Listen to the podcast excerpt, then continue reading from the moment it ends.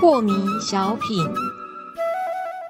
张讲师您好，有一位听众朋友，他想请教讲师，他说啊，周遭如果有朋友哦，就觉得他好像神经有点大条，对什么事情都不会斤斤计较，好像该生气的他也不觉得会生气，但他也没有讲到说是因为关照之后不生气呀、是啊那，这样的人，他的气是不是因为他本来就是因为都是浩然生气，所以他不容易生气？嗯，我们就这样讲嘛。你仔细观察，这个男生跟女生是有一点差异的。嗯哼，呃，你可以骂那个男生说你这头猪，他就笑笑的说呵呵呵呵，啊就是这样而已嘛，对不对？不是每个人这样，但大多数我们看到男生是这样。要不相信的话呢，你去骂一个女生说你这头猪看看，啊，糟糕，这会糟了个高呢，嗯，对不对？对，暴跳如雷。啊对啊，你如果说哎呀，你这个臭男生，你这个小腿这么粗，他呵呵呵呵也没事啊。不能说我小腿粗。这个基本上是因为男女生的这个差异，是因为他的先天的气禀是有点不一样。嗯，呃，男生的气呢是比较阳性是啊，女生的气相对于男性来说呢是比较偏阴。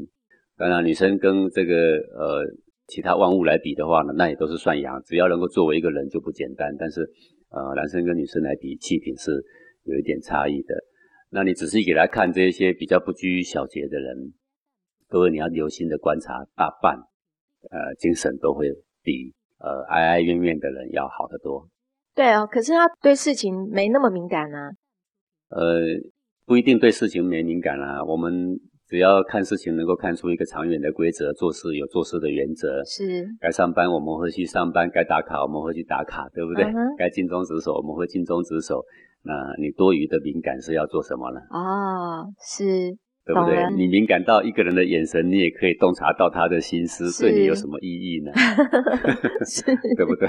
对，呃，敏感到你的媳妇做一件事情，你都不断的在批判她的对跟错，那你这个公公婆婆还坐得住吗？哦，原来这样的敏锐也不一定是一件好事锐不哎。一定是好事啊，但是我们嗯去欣赏一个音乐会的时候，我们可以知道啊，这个音乐表达的心情是多么的优美啊。是，我们看一个美术展览，我们可以看出画画的人的内心是多么样的璀璨，嗯那，啊，这就够啦。是是啊，是，其他的敏感是要做些什么用呢？